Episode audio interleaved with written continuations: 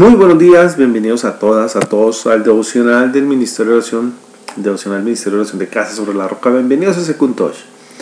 Y bueno, continuando con la serie de la panadería, en la panadería aprendí que se puede hacer algo mejor. Siempre se puede hacer algo mejor. En Lucas 17:10 dice, así también ustedes, cuando hayan hecho todo lo que les ha demandado, deben decir, somos siervos inútiles, no hemos hecho más que cumplir con nuestro deber.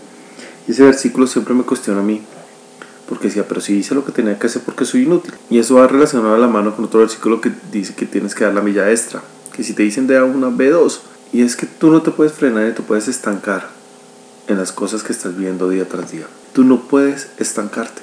Hey, pero es que yo hice ya esto para Dios, eso fue lo que me pidió, siervo inútil eres. Cuando haces solamente lo que te está pidiendo Dios y no mejoras, eres un siervo inútil. Porque solamente estás pidiendo, solamente estás haciendo lo que te está pidiendo. Y en la panadería existían, está dividida en dos partes. La primera era la atención al público, la que atendía las mesas, recibía la plata, bueno, esa. Y la otra parte era la parte de producción. Pero en producción eh, pasaba algo muy curioso.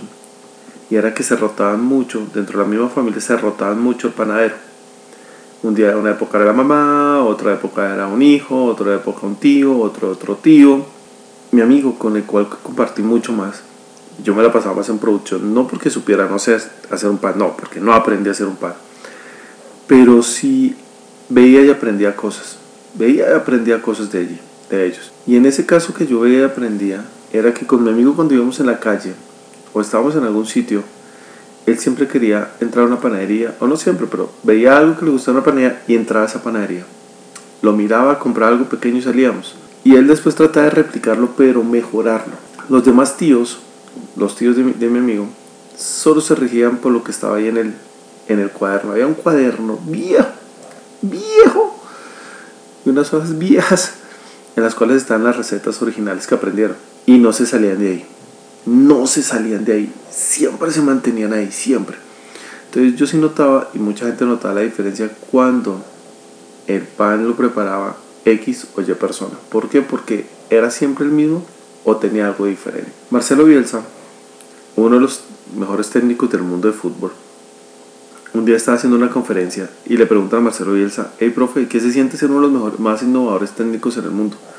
Y él decía, ¿innovador? No, para nada, yo no soy innovador en el fútbol existen 11 sistemas. 11 sistemas.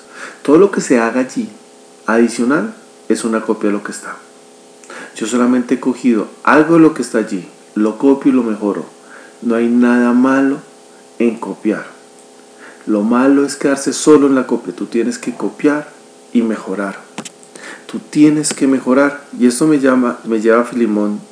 Filimón 10:11 dice, te suplico por mi hijo onésimo quien llegó a ser mi hijo mientras yo estaba preso.